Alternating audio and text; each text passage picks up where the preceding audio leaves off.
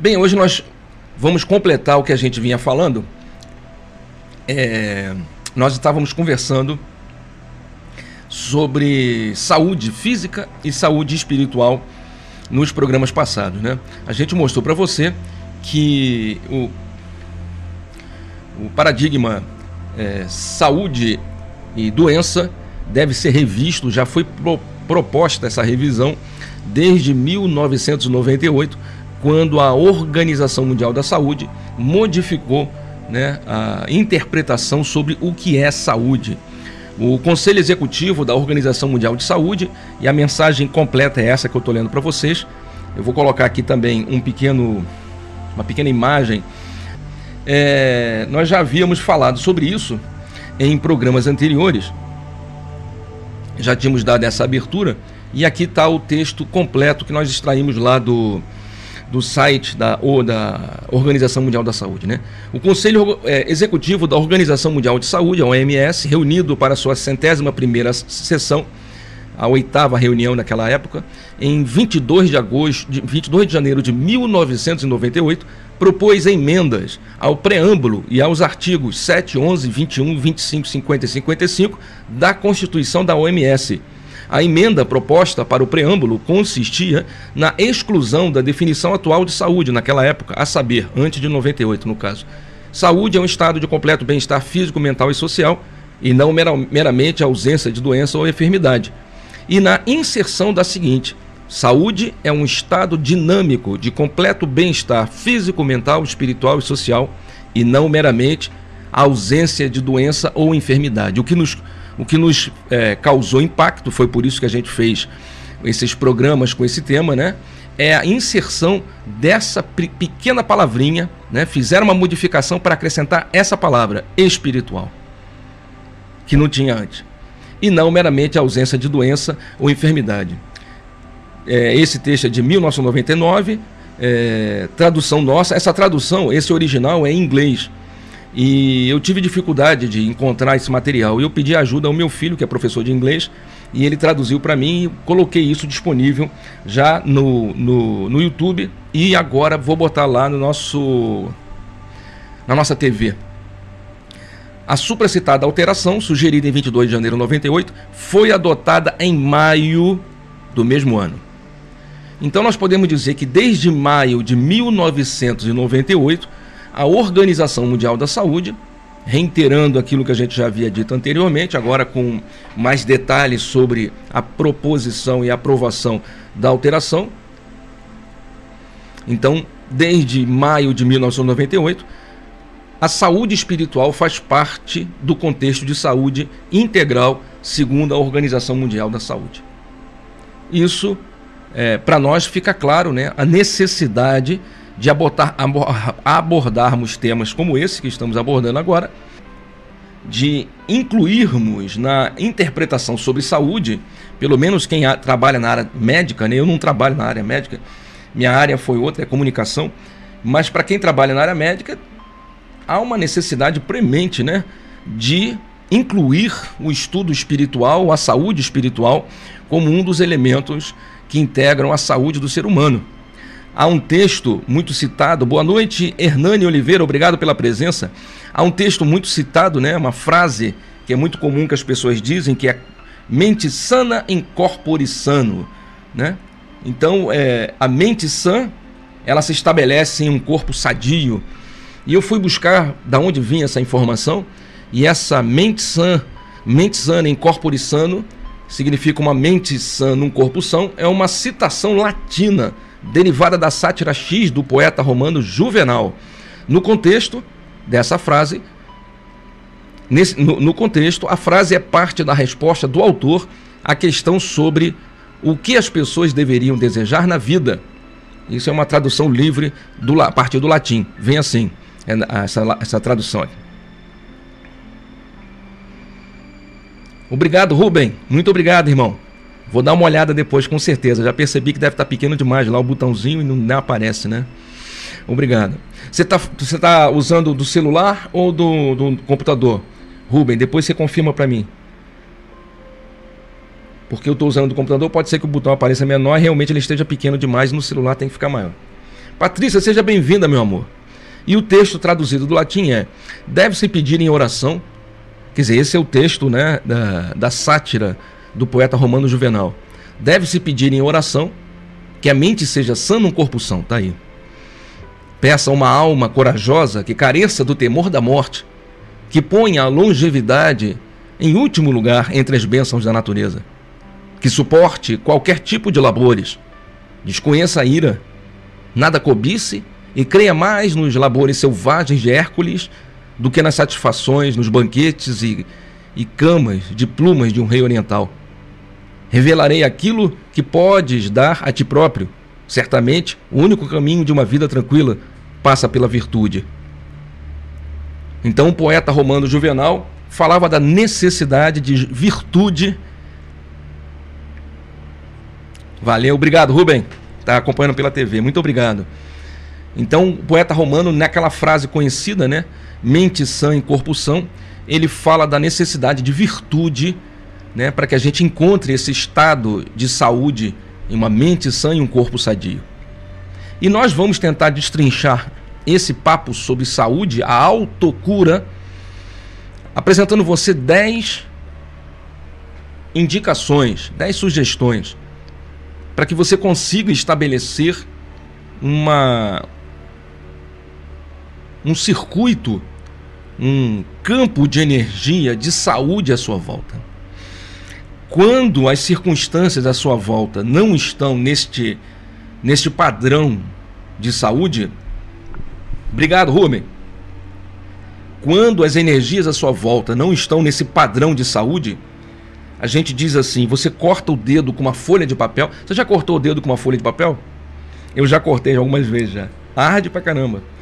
Você corta o dedo com uma folha de papel e quando o ambiente à sua volta está tóxico, não está saudável, aquele pequeno corte vai infeccionar. Vai infeccionar tanto que daqui a três ou quatro dias vai estar uma bola de infecção gigantesca no seu dedo. Você vai ter que tomar um remédio, passar pomadas, se bobear daqui a pouco até antibiótico. Um resfriado uma virose simples se torna uma pneumonia, agrava-se terrivelmente. Isso quer dizer que o ambiente à sua volta não está saudável.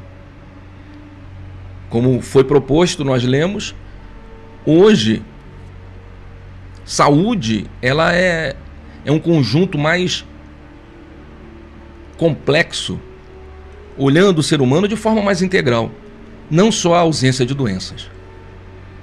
Então, se você quer entender que você como você faz, como você deve agir, o que você pode fazer para encontrar esse estado de saúde, nós vamos dizer para você, são todas as circunstâncias que estão na sua mente.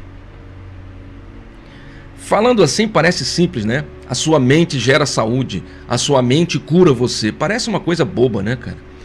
Parece simplório demais e, e para os mais materialistas até difícil de aceitar. Mas nós já te explicamos. Entre tantas informações, nós já te passamos a ideia de que quando você, por exemplo, por exemplo, quando você dorme, são liberados alguns hormônios que regeneram o seu corpo, que curam o seu corpo. Quando você dorme e está em um estado de equilíbrio, em um ambiente energeticamente saudável, esses hormônios passam a recompor as células doentes, substituindo células doentes por células saudáveis. A autocura começa quando você dorme. Um bom sono, um sono tranquilo, um sono intenso, cura, restabelece a saúde. Não é à toa que quando as pessoas estão gripadas, por exemplo, resfriadas, os médicos dizem vitamina C e cama, ou seja, descansar para que o corpo possa gerar esses hormônios, essas enzimas que irão produzir o bem-estar e a saúde, irão reconstituir as células. Então, para aqueles que acham que é, é, é, simples demais falar que, que a sua mente se cura, a gente está exemplificando. Por, preste atenção: quando você dorme, se o sono estiver tranquilo, se o ambiente estiver saudável, seu corpo vai se curar. Mas um sono tranquilo depende de uma mente tranquila, depende de uma sensação de bem-estar. Senão fica um sono agitado, um sono complicado, um sono em que você dorme e acorda, aquele sono que a gente chama de picado, né? Dormia um cadinho, daqui a pouco acordou. Aí você tenta dormir de novo, daqui a pouco você acordou. Aí você tenta dormir de novo, daqui a pouco acordou. Por que isso?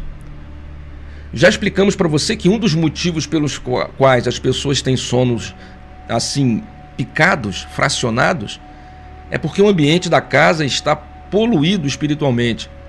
Todas as vezes que você dorme, todas as pessoas do planeta, em algum momento à noite, saem do corpo todas as noites. Então você dorme, a sua mente vai desacelerando e ela entra num estado de relaxamento profundo.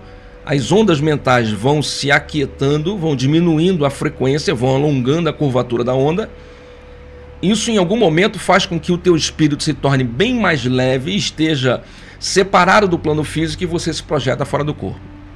Só que se nesse momento você saiu do corpo porque estava tranquilo, a mente se aquietou, se você sai do corpo e encontra um ambiente poluído na sua casa, espíritos perturbadores, obsessores, um ambiente tóxico, um ambiente de de depredação, um ambiente de, de destruição ou de briga do outro lado da vida, automaticamente você se assusta.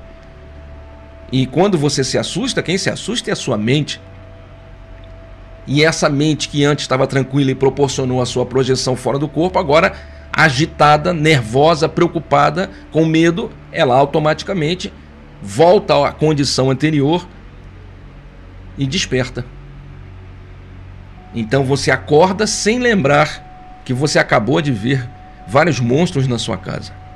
E tenta dormir de novo, e o processo se repete. Você vai, se aprofunda, sua mente se aquieta, se assusta, volta. E aí passa a ter esse sono picado.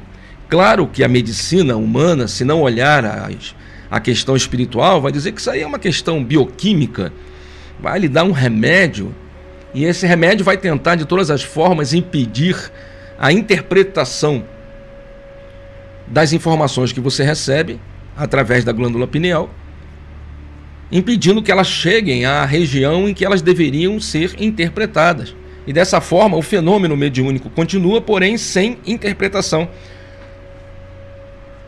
Só que a grande questão é que esse mesmo remédio, em algum momento, estudamos isso recentemente na escola de domingo, Fisiologia da Mediunidade, vai fazer com que essas energias captadas pela glândula, que deveriam ser direcionadas para uma, uma, uma, região frontal do seu cérebro, sejam levadas para o hipotálamo, uma região que cuida mais da parte instintiva, gerando problemas do sono, problemas do sexo, da sexualidade, problemas da fome, agressividade, heteroagressividade, transtornos depressivos, transtornos de ansiedade, fobias, medos e traumas passam a fazer parte da sua vivência, tudo porque você tentou um remédio para tentar dormir melhor.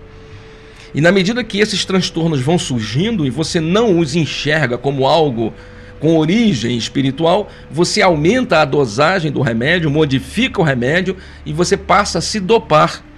E o corpo, sem perceber, passa a sentir-se carente daquela química e todas as vezes que você tenta parar com a química, o corpo diz: não, aquela química me fazia bem-estar, eu quero mais.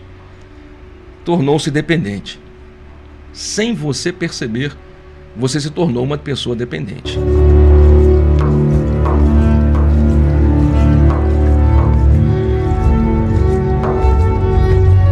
Então dizemos que esse olhar materialista esse olhar reducionista do que é a saúde, essa visão obtusa do que seria a saúde, acaba atrapalhando a cura. Quando você apenas cura o corpo físico e não se preocupa em curar o, espírito ou o corpo espiritual, você posterga a doença e posterga a dor. Porque o corpo físico manifestou a doença como forma de limpar o espírito. E quando você impede esta limpeza através de uma cura do corpo físico e não estabelece a cura no corpo espiritual, você faz com que esta doença, ou esse, como diz Ramatiz no texto lido semana passada, este morbo psíquico, venha e desça e manifeste-se em outras regiões. justamente nas regiões em que o corpo físico apresenta as maiores fraquezas ou as maiores deficiências de energia vital. Explicamos isso na semana passada. Então, estabelece-se a doença nesse órgão, naquele órgão, um câncer de próstata, de pulmão, de rim, fígado, baço. E aí você fica lutando uma vida inteira para curar, para encontrar para focar na doença. E é incrível que ninguém olhe para o doente. Pior, ninguém pensa na saúde. É sempre a doença. É sempre o medo da doença. Nunca, nunca a esperança da saúde. Então, no programa de hoje, a gente vai apresentar para você 10 aspectos que estão ligados ao seu pensamento e ao seu posicionamento com relação à vida, que você pode trabalhar para que você tenha saúde. O primeiro deles, por mais óbvio que seja, ame-se, perdoe-se. O amor é fundamental. O amor ao próximo e o amor a si mesmo. É necessário que você encontre este equilíbrio do amor. Quando perguntaram para Jesus qual o maior mandamento da lei, ele disse: Amarás o Senhor teu Deus de todo o teu coração, de toda a tua alma, de todo o teu pensamento. Esse é o primeiro e grande mandamento. O segundo, semelhante a este, é: Amarás o teu próximo como a ti mesmo. Destes dois mandamentos dependem toda a lei e os profetas. Está em Mateus 22, do 36 ao 40. Amar o próximo, olhar para o próximo, perdoar o próximo Jesus nos mostra que atingiremos a plenitude olhando para o outro a partir de você. Veja, há uma grande diferença na perspectiva filosófica que o Cristo nos apresenta, na ideia, na mensagem que o Cristo nos apresenta, em contraposição ao que o Oriente nos mostra. A visão do Oriente, a budista, a visão hindu, é sempre da autoiluminação, do encontrar o nirvana, despertar o nirvana, ligar-se ao todo através da autoiluminação.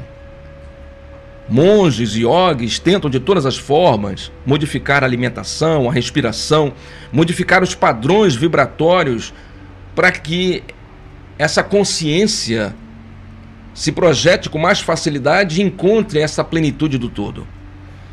Então a visão do Oriente é sempre fazer com que você encontre a paz, esse nirvana, essa integração com tudo, a partir da liberação dos desejos e da autoiluminação.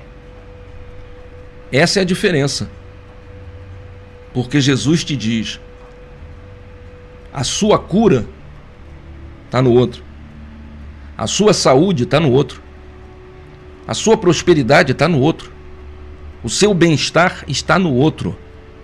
Ame o teu irmão para que você seja amado. Perdoe o teu irmão para que você seja perdoado. Permita e proporcione a prosperidade para o teu irmão para que você receba a prosperidade. O bem-estar do teu irmão garantirá o teu bem-estar. A proposta do Cristo, então, é o olhar para fora, é o olhar para o outro. Jesus já havia nos mostrado, nos dito, que Deus é amor. E se Deus é tudo e tudo está em Deus e Ele está em tudo, só existe o amor. Não existe o anti-amor, como disse Chico Xavier, o ódio que a gente julga ser antítese do amor, nada mais é senão o próprio amor que adoeceu gravemente. O ódio, o rancor, a raiva, o sentimento de repúdio, de vingança, o desprezo ao semelhante, todos os sentimentos prejudiciais, acredite, meu amigo, são apenas alterações do amor, porque continua sendo amor. Você só tem raiva de pessoas que você já conheceu e se relacionou. Você não consegue ter raiva de estranho. Você nunca viu uma pessoa, ela passou na sua frente e falou: tenho raiva dessa pessoa. Não, isso não existe. Eu tenho ódio por essa pessoa. Você, isso não existe. Para que você tenha ódio de alguém, é necessário que você tenha se relacionado com esta pessoa e que você tenha criado uma expectativa sobre essa pessoa, sobre como ela iria se comportar em certas condições. E essa expectativa frustrada levou você a desenvolver esse sentimento de ódio.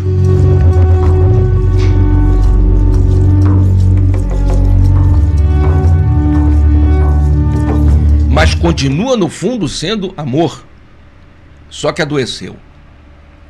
Quando Jesus fala na parábola do festim de bodas, e olha que na parábola ele é bem claro, ele, ele, o reino de Deus é semelhante a um festim, e os convidados não vêm para o casamento, e aí o rei manda chamar outras pessoas que não querem vir, e aí o rei manda seus soldados buscarem outros moradores, e os soldados são é, apanham, são mortos, são agredidos. Que festa difícil essa! E o rei, então, um, um rompante de desespero, manda chamar todo mundo, qualquer pessoa. Porque precisa, o, o, o, o palácio estar cheio, já que é um casamento. E no meio daquela quantidade enorme de pessoas que foram trazidas, bêbados, drogados, prostitutas e ladrões, tinha uma pessoa que na história, na parábola, não estava vestida adequadamente. E o rei olha para essa pessoa e praticamente condena. A túnica alva do festim de bodas que Jesus falou é exatamente o perispírito limpo de impressões negativas e de sujeiras. Estamos no em pleno festim de bodas do Cristo Jesus.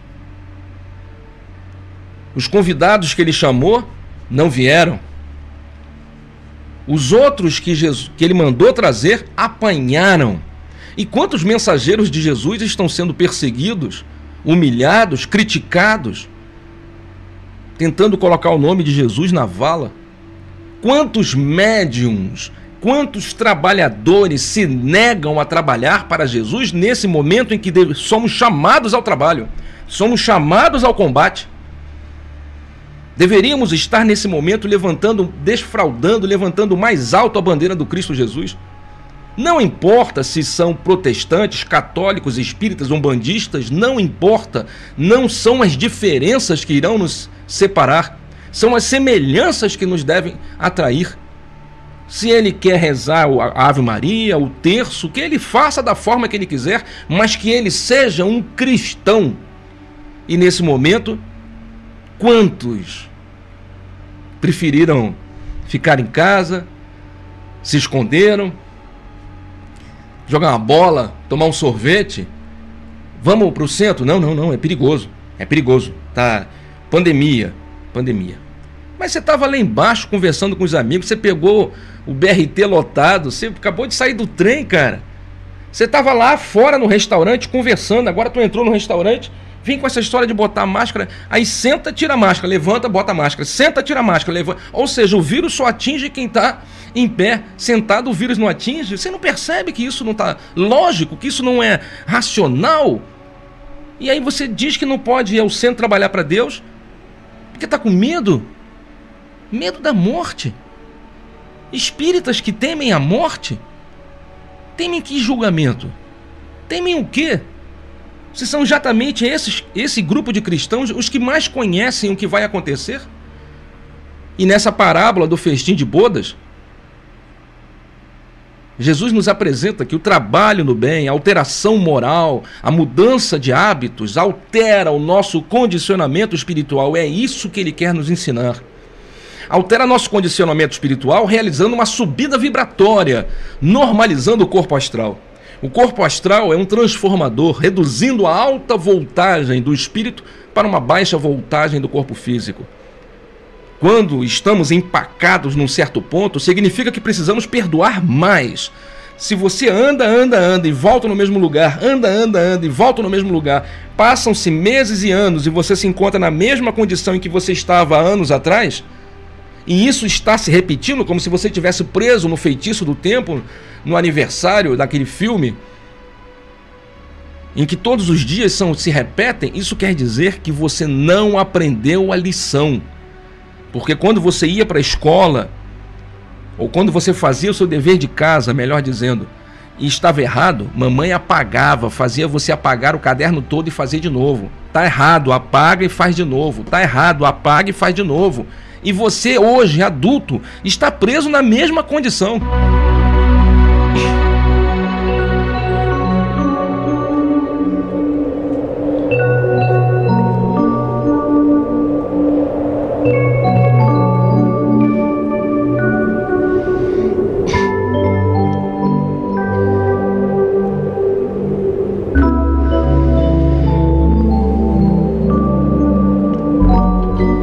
Pesar, tristeza, raiva, vingança são sentimentos que vieram de um espaço onde não houve o perdão.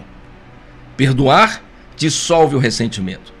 O alto amor gera a autocura. Se nos preocuparmos apenas com a cura do corpo físico, não estaremos verdadeiramente ajudando o doente. Curar a carne é remediar a dor. A cura verdadeira é a mudança comportamental e moral. Comportamental e mental do doente, fortalecendo a imunidade. Ao curar a carne, não há garantias de imunidade futura. A medicina alivia a dor física, mas só a mudança moral cura verdadeiramente. Nosso corpo astral é o corpo das sensações, dos sofrimentos. Ele se suja com nossos sentimentos e atitudes. Sendo assim, causamos nossas próprias dores. O amai-vos uns aos outros, proposto por Jesus, oferece uma fórmula extraordinária de saúde humana, pois o amor é a maior fonte de atração de energia superior, necessária para uma vivência saudável e venturosa. O ódio, o rancor, a inveja contaminam o prana, enfraquecendo essa atmosfera psíquica à sua volta, produzindo a enfermidade e a desventura. O amor reequilibra a mente, influenciando a constituição atômica das células, reequilibrando também o corpo espiritual. A felicidade e o amor fortalecem a imunoglobulina, que são glicoproteínas que protegem o corpo dos ataques dos antígenos, que são proteínas estranhas ao corpo e geram doenças. Então a felicidade e o amor fortalecem a, a, sua imunidade, protegem o seu corpo do ataque das doenças, neutraliza as toxinas, protege você de toda enfermidade. O alto amor gera a autocura. A fé é sempre otimista, irmão. Por isso é importante e fundamental que você entenda. O primeiro ponto é ame-se e perdoe-se. Seja lá o que você tiver feito, perdoe-se. Paulo havia escrito em 2 Coríntios 8,32, se eu estiver errado na citação, me perdoem. Quando eu era criança, falava como criança, pensava e agia como criança, desde que eu me tornei adulto, eu abandonei as coisas de criança. Demonstrando claramente que nós evoluímos, nós crescemos. Quando eu pensava daquela maneira, eu agia daquela maneira. Se hoje eu não penso mais daquela maneira, eu não sou mais aquela pessoa, eu não penso mais daquela maneira. Então, se no passado você cometeu erros, deixe os erros no passado. Aprenda a lição. Não faça de novo. Não repita os seus erros para que você, para que algo pior não aconteça, como Jesus falou com a adúltera. E não peques mais. Ele não condenou, ele só disse: vá e não faça de novo. Mude, mude o seu comportamento. Altere a forma de ver a vida. Então, o primeiro passo, a primeira porta que você deve ab abrir é a porta do amor. Você precisa amar quem não te ama. Você precisa amar quem te odeia. Você precisa orar pelos seus inimigos. Orar pelos inimigos é acabar com o problema, é cortar todo o mal, é realizar a antigoécia natural é desfazer o mal, é tirar as armas do seu inimigo. Quando você ora por ele, quando você ora por alguém que te odeia, você tira ele de dentro de você e corta os vínculos. Ele não tem mais poder sobre você. Enquanto você fala dos seus inimigos, eles vivem em você. Na hora que você ora por eles, eles saem de você. É amar quem não te ama, é perdoar quem não te perdoa, é ser tolerante com quem não te é tolerante, é aceitar quem não te aceita.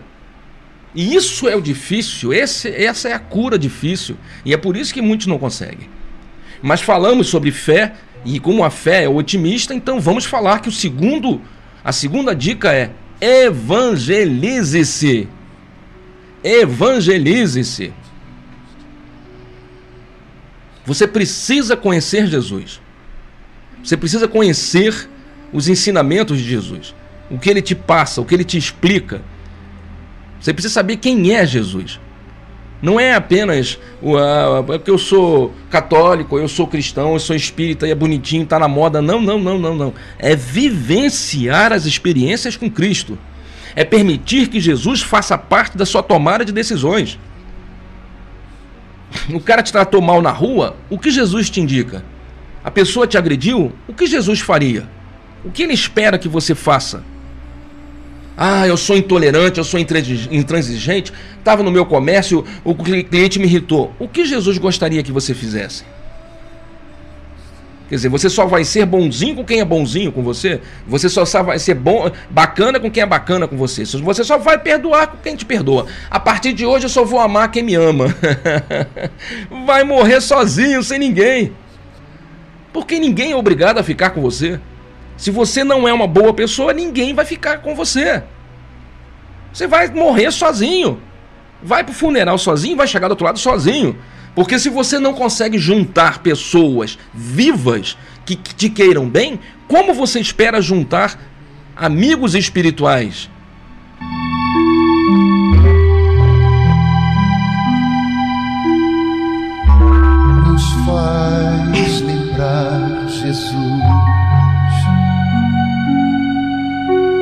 Seu amor. Aí vem aquela frase horrível, né? Prefiro me lidar com, com, os, com, os, bichos do que com os seres humanos, porque eu detesto o ser humano. Eu prefiro meus animais e as minhas plantas. Porque os animais e as plantas não julgam você, né?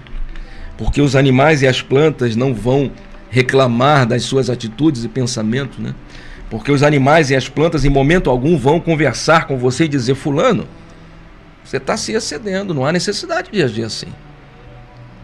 Você quer se relacionar com aqueles que deixam você do jeito que você está. E é por isso que você não encontra saúde e se entope de remédio. Remédio para dormir, remédio para acordar, remédio contra ansiedade, remédio contra depressão, remédio porque está triste, remédio porque você não consegue dormir bem, para dormir melhor, para comer melhor, para andar melhor. Remédio por problema de circulação, problema de diabetes, problema de fígado, problema de baço. Vou voltar. Não, eu tirei até o slide, né? Não dá nem para voltar. Semana passada nós explicamos para você que as doenças guardam relação com teus sentimentos. Guardam relação com seus sentimentos. E você mantém sentimentos uma vibração densa, então você terá doenças pesadas. Se todos os dias você vai para a batalha, se todos os dias a sua vida é uma luta, no final do dia você vai guardar sequelas de uma guerra. Dissemos para você que lá no GTEB, no nosso estudo dominical, temos um quadro, não é nosso não, isso a gente tira da, dos estudos, né, das, dos, dos médicos que nos passam, médicos espíritas que nos passam, né? Não é difícil você encontrar grande parte, se não todas as doenças, guardam relação com os seus sentimentos em desequilíbrio. para quem tem curiosidade, vou mostrar para vocês aqui, deixa eu ver se eu vou conseguir mostrar.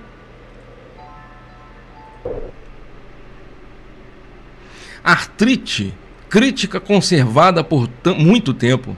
Asma, sentimento contido, choro reprimido. Bronquite, ambiente familiar inflamado, gritos e discussões em excesso. O câncer vem da mágoa profunda de tristezas mantidas por muito tempo. O colesterol se desarmoniza pelo medo de aceitar a alegria. A pessoa se condena e se culpa de erros do passado e acha que não é digna de ser feliz. Dores de cabeça constante vêm da autocrítica e da falta de autovalorização. Fibromas vêm da de alimentar mágoas causadas pelo seu parceiro. Gastrite é uma incerteza, vem da incerteza profunda de uma sensação de condenação. A insônia vem do medo, da culpa, da preocupação excessiva. As doenças têm ligação com seu estado mental, com seu estado psíquico. É o espírito que pensa, é o espírito que sente, não é um corpo físico.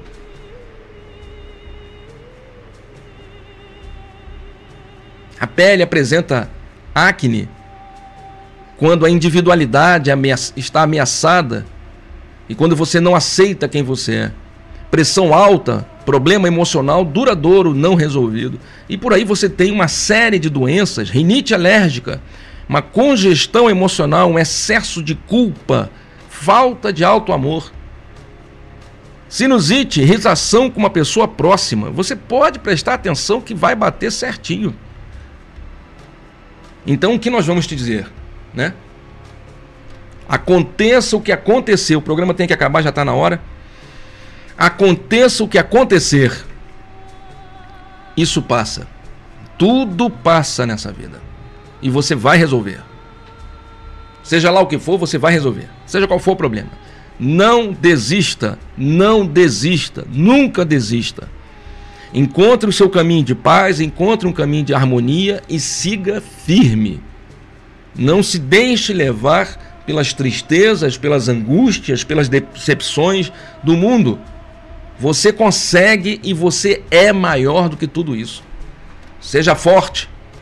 Ser forte não quer dizer ficar empedernido, preso no seu comportamento anterior. Ser forte quer dizer abra o seu coração e ame e perdoe.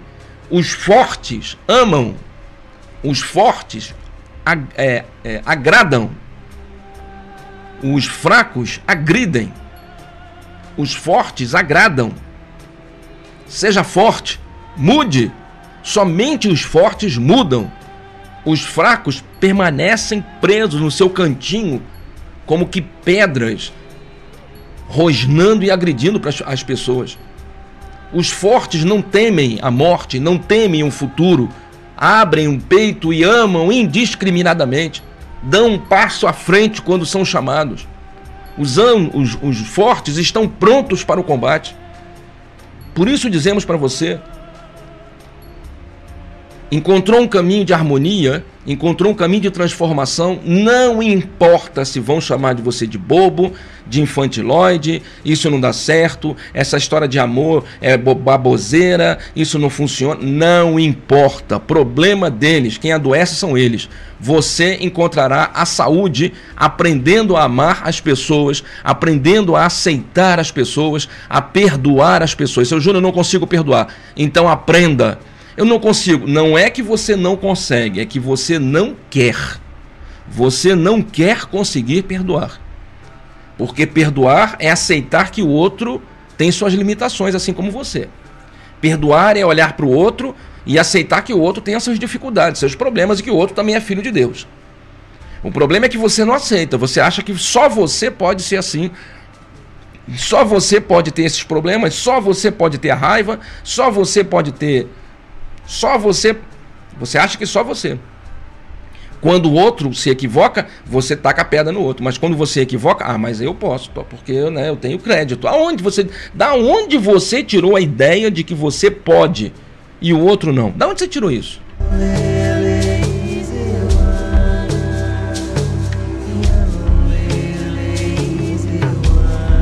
Se você pode se descuidar de vez em quando, cometer equívocos, o outro também pode.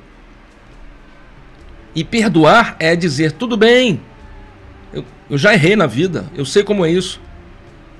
Tudo bem, tá perdoado. Mas aí eu vou perdoar e trazer a pessoa para minha casa? Não, não estamos falando disso. As pessoas confundem o perdão. Você está casado com uma pessoa, a pessoa te maltrata, a pessoa te espanca e você perdoa para ela te bater de novo. Não, peraí. Aí você não se ama. Foi o primeiro tópico do que falamos hoje. O alto amor. Você não está se amando. Você vai amar a pessoa lá onde ela estiver. Você vai orar para que ela seja feliz, para que ela encontre uma outra, a Gislaine, para que o seu Arnaldo encontre a Gislaine e seja feliz com ela. Você vai orar e pedir a Deus que ele encontre a paz e a felicidade, que ele possa ir para um local religioso em que ele aprenda a ser um ser humano melhor. Você vai orar para o bem dele, mas não vai viver com ele de novo porque você viu que não deu certo. Não é o momento. Na próxima encarnação, ele vem como seu pai ou vem como seu irmão, ou vem como seu filho. E aí você vai ter que até lá melhorar um pouco mais para tentar amolecer essa pedra.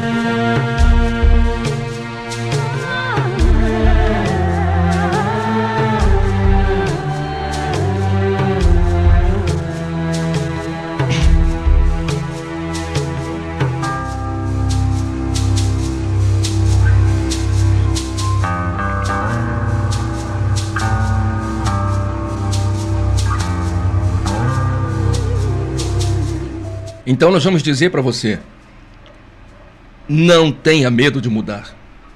Pense, repense, mude, se adapte, reavalie o problema, mude o ponto de vista e tente de novo. Mude o jeito, a maneira e tente de novo. Tente até você conseguir o que você pretende, mas não desista. Se encontrou um caminho de paz, de saúde, não desista. E evangelize-se. O que quer dizer evangelizar? Evangelizar, primeiro, para início de conversa. Você tem feito o culto no lar que a gente indica? Então, antes de mais nada, você vai largar o celular e vai fazer o culto no lar.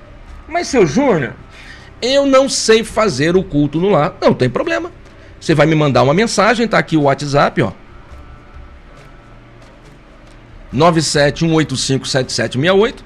Você vai me mandar uma mensagem para esse celular, para esse WhatsApp, vai dizer, seu Júnior, eu não sei fazer o culto no lar. Pronto, seu Júnior vai te mandar um vídeo, um áudio de 10 minutos, de 5 minutos, te ensinando a fazer o culto no lar. Uma vez por semana. Para que você conheça Jesus, para que você saiba quem é Jesus, para que você permita que Jesus entre na sua casa. Não adianta você me dizer que o ambiente da sua casa é, é tóxico, que você briga, que seu filho está brigando, que seu filho está doente, que a sua filha vive no, no UPA, vive no médico, vive nisso, vive naquilo, se você não traz a luz para dentro da sua casa. Você acha que a luz vai entrar na sua casa, né? Os anjos de luz vão entrar na sua casa por, sei lá, porque eles não tinham nada para fazer e acharam legal? Não, filho. Lei de sintonia, semelhante atrai semelhante. É, seu Júnior, eu sou uma pessoa boa. Quem disse que você é uma pessoa boa? Não, eu estou dizendo que eu sou uma pessoa boa. Da onde você tirou isso? São essas, essas, essas, maluquices que você inventa da tua cabeça que, que confunde o negócio. Quem disse que você é uma pessoa boa? Não, eu estou dizendo que eu sou uma pessoa boa. Ah, sim, claro. Então, então se você está dizendo, né? Houve um erro. Porque você está no planeta Terra. Um mundo de provas e expiações, junto com todos nós.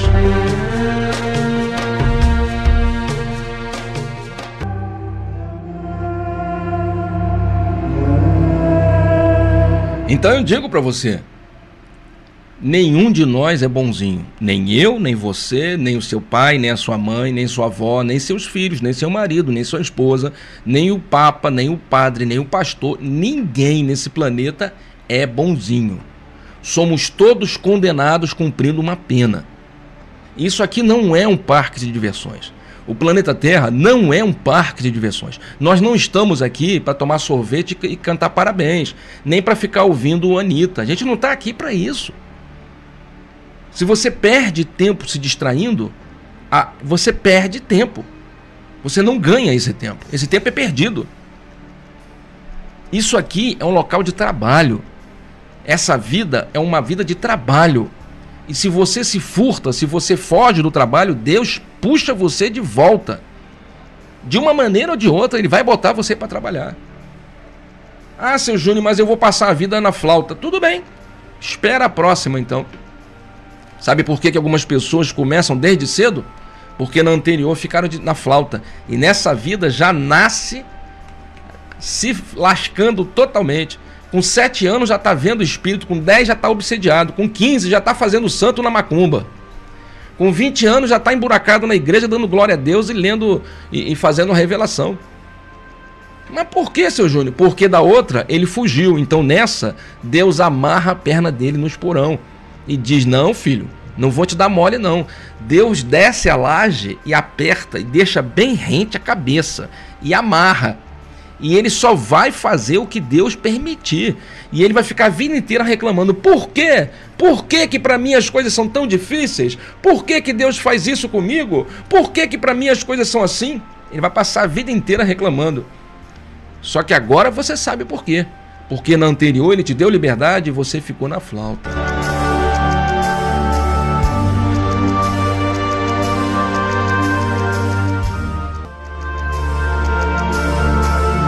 Então, a partir de hoje, você vai fazer o culto no lar, o evangelho no lar, uma vez por semana, no mesmo dia e no mesmo horário, toda semana, até o fim da sua existência.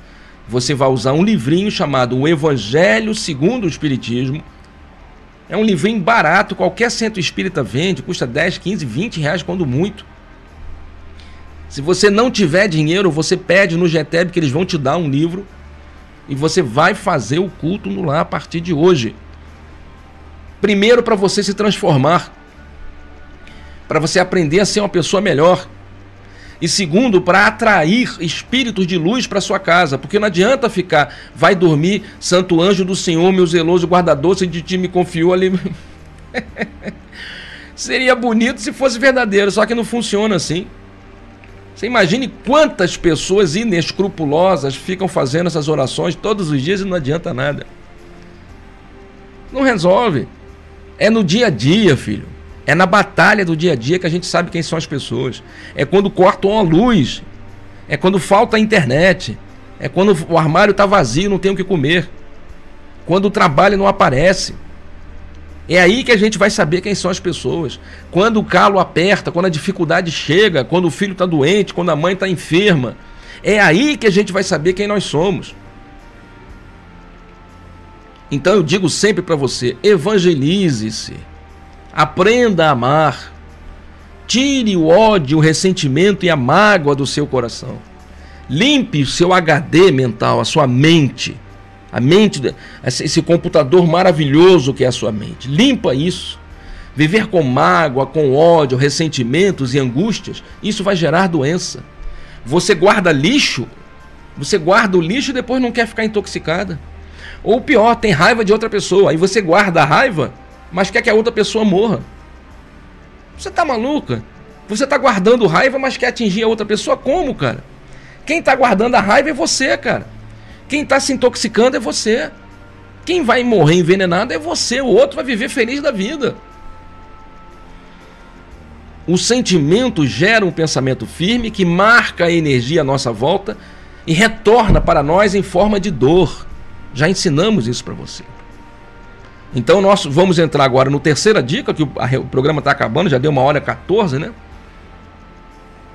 Pensamentos negativos geram ansiedade o medo e a insegurança atrapalham a sua decisão. Então você precisa mudar o seu olhar, mudar a forma como você enxerga o mundo. Essa maneira que você tá, da maneira que você tem enxergado o mundo, isso está atrapalhando a sua saúde.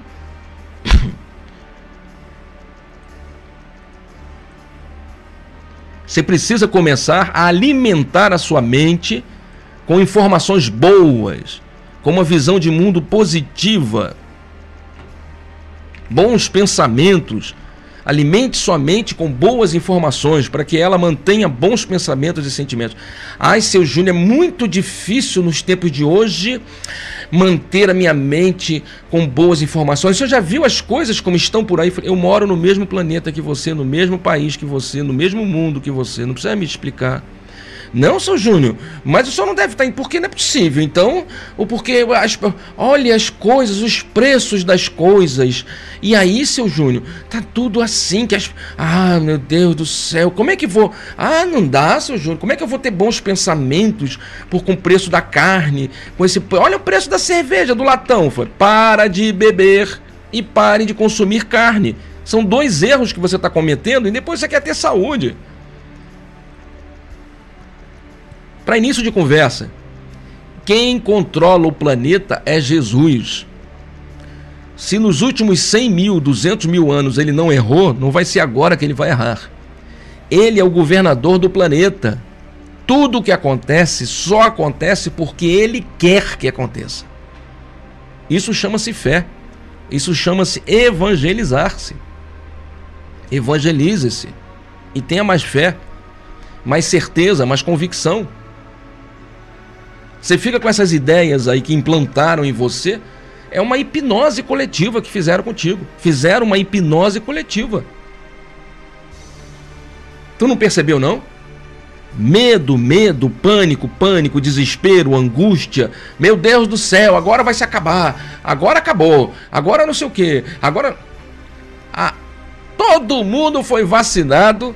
Todo mundo usou máscara. Todo mundo se trancou. Tá até hoje a gente saindo na rua de máscara com medo. ninguém pensou, ninguém pensou. E olha, uma hipnose perfeita. Trancaram as pessoas em casa e bombardearam elas com medo. Cara, essas pessoas estão ensandecidas até hoje. Ninguém consegue raciocinar, cara. hipnose coletiva, cerceamento da liberdade, um ataque frontal de, só de doenças desagradáveis. Quando a pandemia estava no ápice, vai dizer, ah, faltou ar, vai faltar luz, vai faltar água, porque as hidrelétricas não têm água. Acabou agora é a guerra da Rússia e da Croácia, que é a rua, a Ucrânia, Croácia. Aí agora não é porque o Xi Jinping tá, fechou 20 milhões de pessoas de novo, que é uma nova cepa. É a nova cepa é o nome de uma loja, não é que vende material de construção aqui na, né, aqui na, em Guaratiba? nova cepa, tá abrindo filial. É a nova cepa. E você trancado com medo. Medo, medo, medo, medo. No início, mostraram é, é, é, terrenos enormes, cheios de caixões. Você lembra disso? A, a discussão era a seguinte: vai faltar caixão. O medo foi tão grande que chegou uma hora que quase que faltou papel higiênico. Coisa absurda. Vai faltar caixão. Meu Deus do céu! Aí passa aqueles caminhões frigoríficos levando os corpos. Tu lembra disso? Há dois anos atrás. Cara, eles entraram mesmo de com força. Mas, seu Júnior, por que o senhor está falando das pessoas que falaram isso? tu acha que isso foi, foi à toa? Tu acha que isso foi à toa? foi à toa não, meu amigo. A intenção foi adoecer você. A intenção foi tirar a racionalidade. Isso foi uma hipnose coletiva. E do outro lado da vida, as legiões do mal estão morrendo de rir.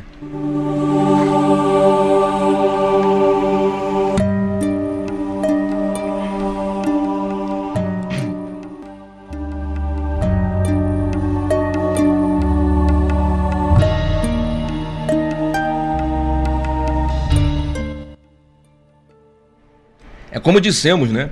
Ninguém lembrou que a Organização Mundial da Saúde incluiu o aspecto espiritual na dinâmica da saúde, né? na interpretação sobre o que é saúde. Não é apenas a ausência de doença, mas também a questão espiritual. E aí você começa a reclamar. Isso é uma maravilha. Caraca, se tem uma coisa que leva as pessoas à doença, é reclamar. Nada é mais enfermiço do que a reclamação. Do que essa, essa coisa de você Ai, meu Deus do céu, por que isso está caro? Ai, meu Deus do céu, por que isso está faltando? Ai, agora é não sei o quê. Meu Deus, o que está acontecendo com o planeta? O que está acontecendo com o planeta? Agora não vejo as coisas assim. Agora o caso essa coisa. Aí a outra falou não sei o que, não sei o quê. Porque o outro disse não sei o que, não sei o quê. Porque agora é o novo normal. É o novo normal. É o novo normal. Aceita, aceita, aceita. Não discute, não. Aceita, aceita. A família acabou. Casamento não existe. Agora todo mundo é gay. Agora todo mundo é homo. Agora todo mundo pode fumar maconha. Agora todo mundo pode fazer aborto. Agora todo mundo, as crianças podem começar desde cedo. É o novo normal, é o novo normal. Bebe, bebe, bebe. Mais uma cerveja, mais uma cerveja. Carne, carne, carne, carne, cerveja, cerveja. E você reclamando, e você reclamando, e você reclamando. E medo, e medo, e medo. Foi isso que fizeram com você trancado dentro de casa. E você não raciocinou em momento algum. Em momento algum você falou assim: quem são esses especialistas? Eles são especialistas em quê? Por que, que esse pessoal está falando essas coisas aí? Por que, que na, na novela está aparecendo essa, essa temática? Por que, que no Malhação agora está se falando essas coisas? O que, que isso tem a ver? Eu não quero ver isso, não, cara. Não concordo com isso, não. Quem é que disse que tem que ser assim? Quem é que está dizendo para vocês que tem que ser assim? De onde eles tiraram essas ideias? Não é a ciência. Qual ciência? A ciência é feita de dúvidas. A ciência não é feita de certezas. Se eu tiver uma doença e eu procurar cinco médicos, cada um deles vai dar um, cada um deles vai dar um diagnóstico diferente e um remédio diferente. E eu tive a sorte de passar por essa experiência nos últimos 50 dias com o meu neto. Meu neto tá, desenvolveu uma rinite, uma alergia. Lá em casa houve uma infiltração, um problema de, de a caixa d'água transbordou e o quartinho dele ficou úmido. Nós fizemos de tudo, pintamos, limpamos, passamos, tirando as coisas do lugar, enfim. Mas a partir daquilo, ele desenvolveu uma rinite lá, uma, uma alergia qualquer. Rapaz, você não tem noção. Como eu sou avô, o avô tá sempre errado, né? Então os pais é que mandam, não é isso? Rapaz, eu vou te falar. Eu nunca fui tanto ao médico quanto eu fui nesses últimos 50 dias. Mas eu vou te falar de forma intensa. Médico particular, médico da UPA, médico da clínica da família, médico do não sei o que, na emergência, e, e, e, remédio, e outro remédio, e outro remédio, e outro remédio. Não, ele, isso aí é coisa, isso é sinusite. Não, isso é alergia. Aí vamos lá por fazer teste de alergia. Não, descobriu que não tem, então isso aí é um não sei o que. Não, agora passa um remédio, e outro remédio, e outro remédio. E... Cara, é impressionante, cara. Se você procurar cinco médicos, eles darão cinco diagnósticos diferentes e vão te passar cinco remédios diferentes.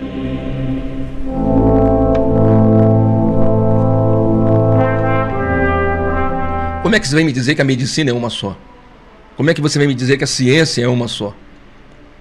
Não há unanimidade entre cientistas, não há unanimidade entre médicos, não há unanimidade na área médica, nem em área nenhuma. Já dizia Nelson Rodrigues, a unanimidade é burra. Não existe, cara. E aí você, nesse contexto, começa a entrar em pânico, né? E começa a reclamar. Você, em vez de olhar para sua casa e ver, pô, cara, tudo bem. Mandaram eu ficar em casa. Mandaram eu tomar um banho de álcool antes de entrar em casa, trocar de roupa, entrar na minha casa. Meu Deus do céu, onde é que vai dar? Você estava na sua casa, com as suas roupas, com a sua família. Muitos ficaram meses sem precisar trabalhar. Os, os professores, então, putz, acabaram com a educação da, da, de uma geração. Acabaram com a educação de uma geração. Tem, tem escola que se bobear até hoje não voltou. Mas o que, que isso tem a ver com saúde? Putz, mas você não estava na pandemia?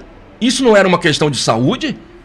E por que que a Organização Mundial da Saúde, aquele grande responsável, não falou para você que a espiritualidade, o contexto espiritual está incluído na interpretação sobre o que é saúde? Por que que ninguém falou para você? Olha, nós para elevar a nossa imunidade, vamos assistir uma missa? Para elevar a nossa imunidade, vamos num terreiro de umbanda? Para elevar a nossa imunidade, vamos num culto protestante? Ó, para elevar a nossa imunidade, vamos a um centro espírita tomar um passe? Vamos nos permitir a fluidoterapia, a mudança da visão de mundo para que tenhamos mais uma visão mais transcendente? E não essa coisa de ficar sempre reclamando, reclamando e olhando somente o que está dando errado e não enxergando nada de bom Há quanto tempo você não recebe uma notícia boa? Há quanto tempo não te mostram uma notícia boa? Há quanto tempo as notícias boas são despiorou? Isso é o máximo que se consegue, porque agora despiorou. Nunca melhorou. A palavra melhorou sumiu. A palavra saúde desapareceu. Agora é doença.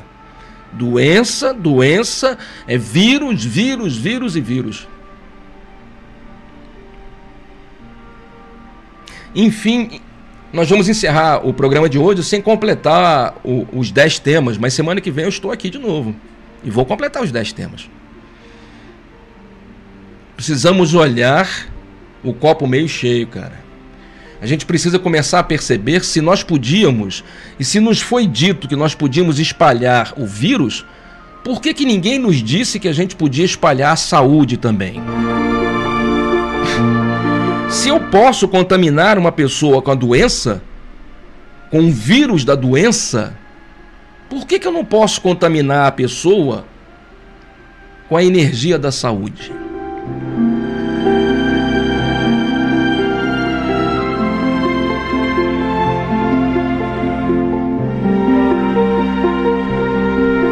E já que a gente falou sobre a pandemia, o vírus, né? Eu sei que isso ninguém gosta, as pessoas desistem, as pessoas querem, acham que, que falar de saúde é, é, é o programa da Fátima Bernardi, né?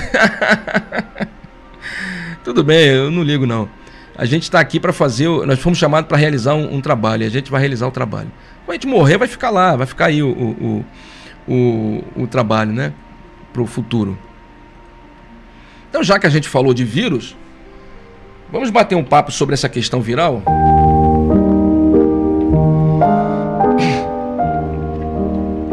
Caso nós pudéssemos colocar numa balança todas as coisas vivas do mundo, incluindo bichos, plantas e tudo o mais, 80% do peso total viria dos micróbios. Micróbios. Nem precisa dizer que essa maçaroca de vida invisível coexiste em razoável harmonia com a gente. Dentro do corpo, os micro-organismos limpam o intestino, ajudam na digestão, fabricam vitaminas, algumas pessoas tomam inclusive lactobacilos vivos. São tão vitais quanto células humanas. Cada uma das nossas células, aliás, já nasce com uma bactéria dentro, que é a mitocôndria, responsável por fornecer energia para elas. São os micromotores que nos mantêm vivos. Ou seja, de toda a vida planetária, 80% são micróbios e microorganismos. Os poros do nosso corpo, cada um dos poros, é como que um restaurante onde tudo isso sai de graça, onde esses microorganismos, essas bactérias vivem com tranquilidade. E isso porque a pele nem tem tantas bactérias assim, comparado com a parte de dentro. a realidade assusta. Nosso corpo é feito de 10 trilhões de células e abriga 100 trilhões de bactérias. 10 vezes mais bactérias do que células do teu corpo. Da próxima vez que se olhar no espelho, lembre-se: 90% do que está ali diante de você não é você, mas uma mega civilização de micro-organismos. São, em suma, uma grande parte de nós. E as pessoas ficam com medo do vírus. Se elas soubessem a realidade do que nós somos, o corpo é só um espelho, amigo. É a consciência que vive. Existem mais vírus no, plan no do planeta, mais vírus do que estrelas no universo. Os vírus podem ser encontrados em todos os ambientes do mundo natural, em ebulição na água do mar, flutuando pela atmosfera e à espreita em minúsculos grãos de areia. Geralmente são considerados seres não vivos. Esses patógenos só conseguem se replicar com a ajuda de um hospedeiro e são capazes de sequestrar organismos de todos os ramos da árvore da vida, incluindo uma infinidade de células humanas. Existem cerca de 10 nonilhões de vírus no planeta. É 10 elevado a 31 em nosso planeta. O suficiente para atribuir um a cada estrela do universo 100 milhões de vezes.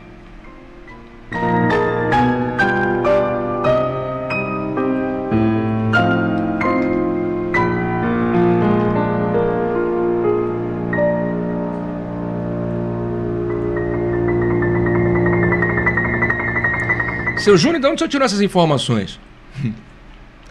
é, meu amigo. Não foi da televisão. foi do site, do site da National Geographic Brasil. Aqui embaixo tem um link. Quem quiser ler a reportagem toda, é só me pedir que eu, com todo carinho, envio para você. Né? Na, nationalgeographic.com/ciência em 2020 04 vírus, doenças, saúde, patógenos, Covid-19. Isso aqui, ó, em 2020 sai essa reportagem. As bactérias, e nós estamos falando dos vírus, as bactérias agora fizeram você. As bactérias fizeram você. Você é um sundae polvilhado com ovo maltine. Esse texto não é meu, não. Esse texto eu tirei do site deles agora do site da. Tá aqui embaixo, não sei se dá para ler. superabril.com.br Ciência Donos do Mundo. Uma reportagem sensacional, as pessoas deveriam ler. As bactérias fizeram você. Você é um sundae polvilhado com ovo maltine. Essa frase é ótima, que eu adoro ovo maltine. Pelo menos do ponto de vista dos micróbios. Existem mais bactérias pastando pela sua pele, pela sua pele, do que gente vivendo no planeta. Tem mais bactéria na sua pele do que pessoas no planeta. E as pessoas. Não, porque o vírus mudou. O vírus. Um vírus. tu tem noção de quantos vírus existem, cara? Tu tem noção de quantas bactérias existem, cara? Tu tem noção do que você é, cara? Quem é você, cara? No tabuleiro da vida, já parou pra pensar? Alguém já te ensinou, cara? Eles enganam você, cara. Eles mentem para você. Eles omitem a informação. Porque a ideia é gerar medo. Medo, medo, medo, medo, medo, medo, medo. Só isso. Mas por que, seu Júnior? Para controlar você. Para controlar onde você vai, controlar o que você come, para obrigar você a ter esse ou aquele comportamento, aceitar isso ou aquilo. Ninguém quer que você pense. Ninguém quer que você pense. E muitos não querem pensar. Eu não estou vendo aqui, não, não estou acompanhando, mas se eu fosse ver agora, deve ter menos de 10 pessoas assistindo esse programa. Não é porque o seu Júnior é uma porcaria, porque o seu Júnior é uma porcaria fazendo o programa. Só que eu faço isso há 10 anos. É porque ninguém quer saber disso. É mais interessante assistir a Anitta. É mais interessante ver o Big Brother. É mais porque é mais prazeroso viver na escuridão, viver no desconhecimento, na ignorância, do que aceitar a verdade da vida. É triste, essa realidade é triste. Mas eu já disse mais de uma vez, e quem sou eu para ficar dizendo essas coisas, né? Um, um cara em Sepitiba que. Já disse mais de uma vez. Eu ando, ando, ando e só vejo zumbi. Eu só vejo pessoas mortas. Eu só vejo pessoas mortas à minha volta espiritualmente mortas,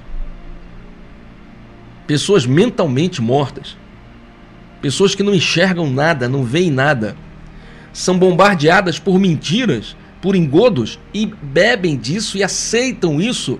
E olha, se você disser que isso faz mal a elas, elas ficam chateadas com você. É incrível.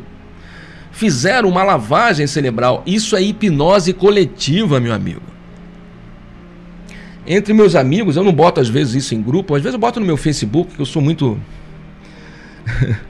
eu sou uma pessoa muito revoltada. Não é, cara, porque você está tá lidando com um trabalho, você está lidando com uma, com uma questão de salvar vidas.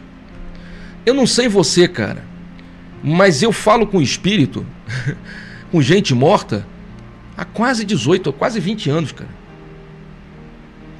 Se eu contar todas as desobsessões que eu já fiz, cara, Passa de mil. Passa de mil, cara. E em condições diversas. Já fui na casa dos outros de madrugada, já fui atender pessoas em horários estranhos, já fui atender pessoas em, em Caxias, Nova Iguaçu, sei lá, lugares longes. Ah, pelo amor de Deus, ouvi dizer que vocês podem me ajudar. Agora não, que agora tem internet, tem um monte de igreja, mas há 10 anos atrás, era um telefone e a pessoa ligar para você de madrugada. E a gente vê tanta gente que morreu, cara, e, e em sofrimento, que você fala assim: puxa vida, cara, por que, que essas pessoas não ouviram antes? Por que não aprenderam antes, cara? Por que não prestaram atenção? Isso vai te trazendo uma certa tristeza, sabe? Uma vontade de tentar alertar as pessoas, mesmo que duas pessoas. Se tiverem duas pessoas me ouvindo, eu já estou feliz, cara. Tem uma parábola que a gente usa, a Adma já conhece, a Alice também, que é das estrelas do mar. Não é jogar purpurina na cabeça do GTEB, não. Mas eu, eu falo isso para eles, lá no GTEB, cara, que é uma forma de você valorizar o que você está fazendo, mesmo impactando poucas pessoas. Porque chega uma hora que desanima. Chega uma hora que desanima. Você está impactando tão poucas pessoas, enquanto um, um, um caminhão de mentiras, um lodaçal de ideias, arrasta as multidões de uma forma tão simples e natural que vai, você vai se desestimulando. Chega uma hora que você fala, pra quê, cara? Pra quê, né, cara? Então a gente tem uma, uma parábola das estrelas do mar, que a gente comenta lá no GTEB, que é uma forma da gente se incentivar, né? Se pelo menos salvarmos uma estrela do mar, é menos uma. Olha, salvei essa aqui, ó. É menos uma. A cada uma que a gente ajudar é menos uma. A cada uma que a gente tentar tirar da escuridão é menos uma. A cada uma que a gente tentar levar a verdade é menos uma. Cada uma que a gente conseguir ajudar, levando conhecimento, esclarecimento, fazendo com que a pessoa mude lá no seu mundinho, na sua realidade, na sua casa, é menos uma. É menos uma que vai sofrer depois. É menos uma que vai passar pelo umbral desnecessariamente. Quando a gente fala dessas coisas de saúde, cara, para as bactérias, os micróbios, seu corpo é um paraíso, um lugar cheio de comida, jorrando o tempo todo na forma de água, sais minerais, gordura e proteínas.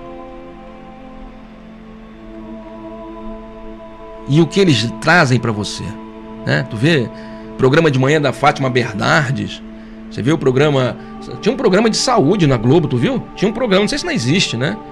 Saúde. Aí falava de saúde, vamos correr na praia, temos que fazer o quê?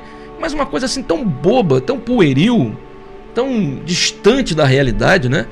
Porque eles não aceitam espiritualidade. Eles não aceitam espiritualidade. É igual quando a gente fala sobre certas questões, né? Ainda há pouco eu citei aqui ideologia de gênero, falei aqui sobre homossexualidade, é um assunto que a gente aborda aqui, né? E a gente diz para as pessoas: não é questão de ser contra ou a favor, é questão de que esses argumentos não incluem a questão espiritual, a programação existencial, a reencarnação. E a pessoa se perde no meio das sombras. No outro dia eu estava falando com uma pessoa que a pessoa se ofendeu quando eu disse: não existe homossexual do planeta Terra para cima. Só existem pessoas LGBTQ+, do planeta Terra para baixo. Nas colônias espirituais, nos, no, no, na, nos locais de estudo, de aprendizado, não tem gay, não tem LGBTQ+. Só nos umbrais. Nos hospitais de socorro, porque eles morrem e chegam desorientados. Mas na medida que saem dos hospitais e começam a caminhar, desaparecem esses transtornos. Porque são transtornos comportamentais. São transtornos é, de afetividade. São transtornos de afetividade são a busca do prazer desenfreadamente. Ou em outras questões, em outro ponto de vista, é apenas o ego. É apenas o ego. É a, a tentativa de se firmar como alguma coisa diferente do que era para negar o que era. Está dentro desse contexto de desconstrução da família, de desestrutura dos laços familiares, desagregação dos vínculos, desconstrução da sociedade acusando a sociedade de patriarcal, acusando a sociedade de ter destruído o planeta, acusando a sociedade e, e, e os, o que vem, o que né, os conservadores que eles chamam agora de conservadores, de estarem destruindo o planeta e de serem negacionistas. Negacionista o quê, cara? Você não consegue enxergar um palma diante do nariz, cara. Então, quando a gente fala de saúde, tá dentro desse cômputo, sabe? Tá dentro desse contexto que as mídias, as TVs, os programas ficam medo, medo, medo, medo, medo, tenha medo, tenha pânico. Você vai morrer, você vai morrer. O vírus vai te pegar. O vírus parece aquela história da cuca. Cuidado com a cuca, que a cuca te pega, te pega daqui, te pega de lá, sabe? O sítio, do pica-pau amarelo. Era isso que eles mostravam para você. Vários caixões se juntando, tratores levando caixões e pessoas mortas. Vai faltar cemitério. Vai faltar cemitério, vai faltar caixão. Foi isso que mostraram para você. E trancaram você em casa. Trancaram você em casa. E aí, bota máscara, todo mundo de máscara, todo mundo de máscara. Aí depois descobriu-se que a máscara não servia, porque tinha que ser a máscara específica. E aí a máscara específica dificulta a tua respiração. O último médico que levei meu neto, eu desisti, né? Eu falei com a minha nora, eu falei assim, filho, eu posso conversar com você? Eu não sou formado em medicina. Foi assim que eu falei com a minha nora. Eu sou uma besta quadrada. Mas eu tô há 20 anos estudando sobre espiritualidade, cara. E eu não estudo sobre espiritualidade. Me perdoe jogar purpurina, mas foi isso que eu falei para minha nora. Eu só não estudo Eu só não leio, eu tenho que estudar, porque eu, eu entrei numa de querer ensinar. Olha que desgraça. Então eu tenho que entender para ensinar. Não é apenas ler e ficar na superficialidade. Porque quando você lê e não consegue transmitir de forma clara e objetiva, é porque você não sabe ainda. Está só na superficialidade do, do conhecimento. Mas quando você é obrigado a organizar os pensamentos e explicar, você tem que saber. Eu posso dar uma sugestão, minha nora? Vamos na homeopatia? Vamos abrir uma porta diferente? Pode ser que não funcione, pode ser que para ele não sirva, mas vamos tentar a alternativa? Buscar a cura definitiva? Porque a alopatia, a medicina, os tratamentos farmacológicos, a indústria química não cura ninguém. Ela só dá paliativo. Você vai no médico hoje, ele manda marca para você voltar daqui a 15 dias e te pede uma bateria de exames. Aí você volta lá daqui a um mês para ele olhar os exames. Já passou um mês de doença. E aí você vai olhar os exames para ele tentar uma avaliação. Aí ele te passa um conjunto de remédios e pede para você voltar daqui a 20 dias. Ou daqui a um mês para uma avaliação.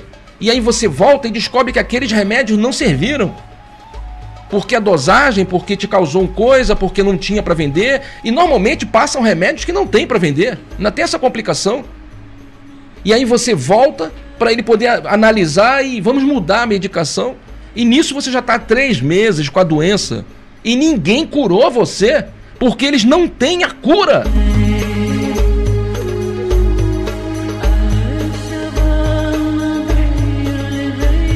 Para ter a cura, tem que enxergar e incluir o componente espiritual no diagnóstico. A doença pode ser um processo obsessivo. A doença pode vir de um processo de magia. A doença pode ter um contexto é, é, psicológico influenciado por um componente espiritual. A pessoa pode estar debilitada espiritualmente, debilitada psicologicamente, gerando transtornos físicos, desequilíbrios físicos. Então, agir apenas no físico não muda todo esse quadro e todo esse contexto.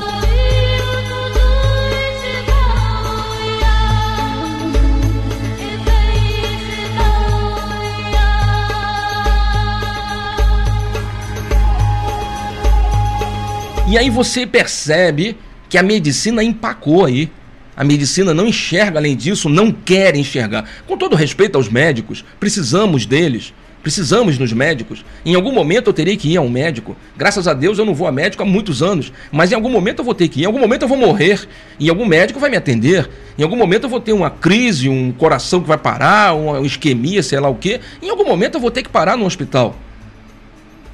Então hoje você vai precisar. Para nascer eu precisei de um médico, né? Eu nasci de, de, de não foi natural, foi de como é? Esqueci o nome da cirurgia. Não foi parto natural, né? Foi foi cirurgia, então eu precisei de um médico, foi o médico que me trouxe a vida. Então a gente respeita quem estudou, são muitos anos estudando. A questão é, por que parou? Parou por quê? Por que parou? Quem é que está bancando isso? Quem é que está parando isso aí, aos 44 do segundo tempo e não deixa ir à frente? Tá rolando dinheiro? A indústria química está bancando isso aí? É interesse? Cada vacina custou 17 dólares, multiplica isso por 5, são quase 100 reais, sei lá, 80 reais. Você compra 500 milhões? Caraca, meu, quanto dinheiro rolou? Quando você podia ter dito para as pessoas, eleve a sua imunidade. Porque se o problema é viral, quando você eleva a sua imunidade, o vírus não te atinge. E aí eles sacaram o seguinte: vamos elevar a imunidade com injeção. Só que a injeção, a vacina, eleva a imunidade temporariamente. 20 dias depois, um mês depois, ela caiu de novo. Dá a segunda dose. Ela vai elevar a imunidade temporariamente. Um mês depois caiu. Dá a terceira dose. Vai elevar. E você não está cuidando do doente. Você não está cuidando da saúde. Então o que está adiantando?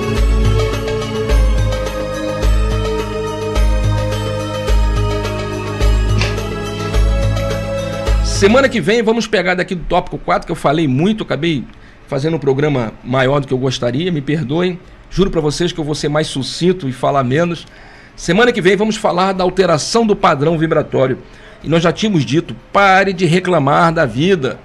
Vamos falar sobre vampirização, sobre a necessidade de organizar a sua vida. Mas, seu Júnior, o que, que tem a ver a organização da minha vida com a saúde? Você viu que entre as características da, da, da saúde determinadas pela Organização Mundial da Saúde, eu estou sempre repetindo para depois não achar que é o seu Júnior que está delirando.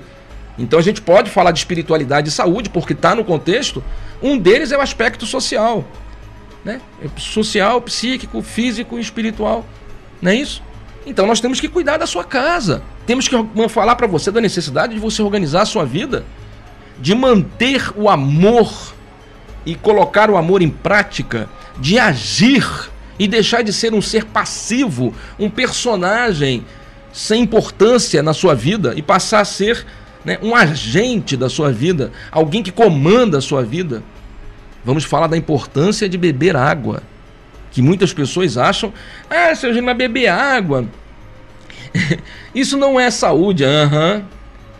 Beber água é fundamental, meu amigo.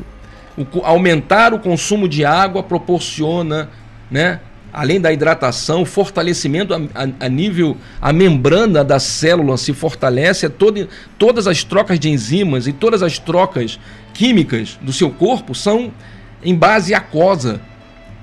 E aumentar a hidratação, melhorar o consumo de água, facilita essa formação de saúde, essa, essa transformação da saúde e a eliminação de radicais livres, que são toxinas que vão, aos poucos, te adoecer, além de envelhecer você desnecessariamente.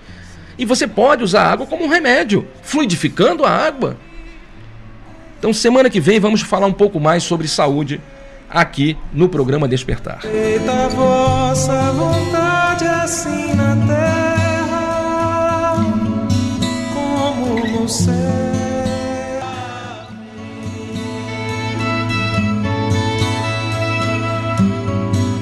Muito bem, eu quero agradecer a todos vocês que estiveram conosco, algumas mensagens que chegaram. A Yasmin, Yasmin Vitória, seja bem-vinda, né?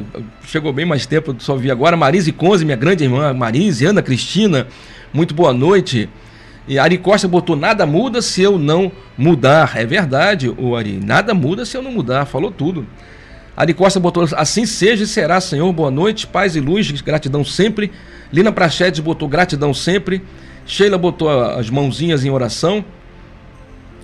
Luciana Camilo, realmente essa é a nossa realidade. Eliane Ribeiro, não desanime nunca. Obrigado, Eliane. Roberto Augusto botou, pode ter certeza que você, meu querido irmão, já resgatou muitos zumbis.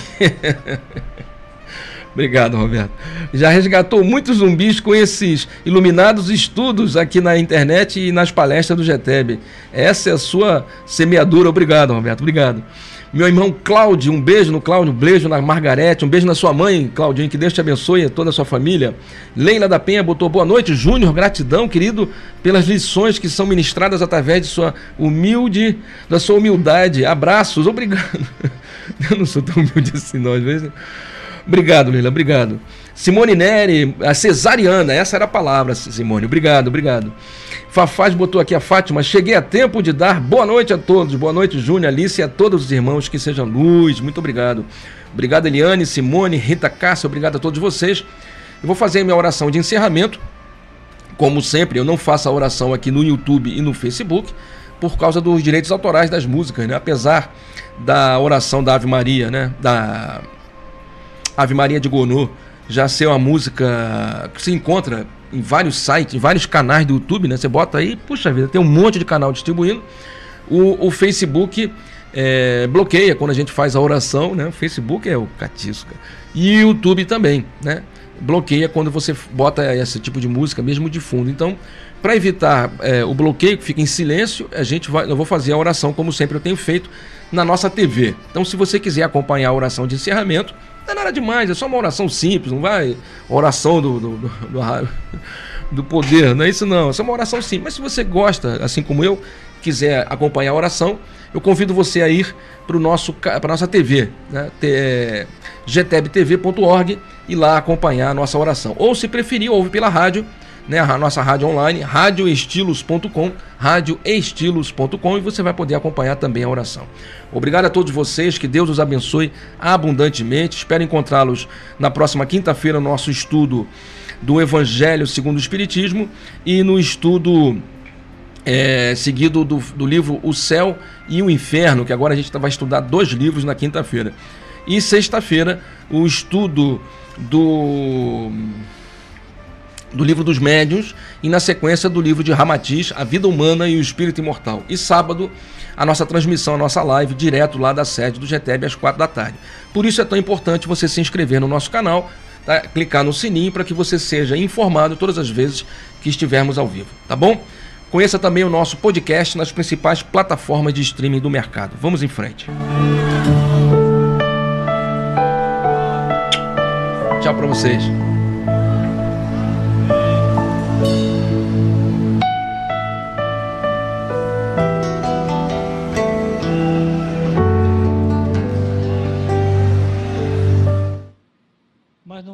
Quiseram ouvir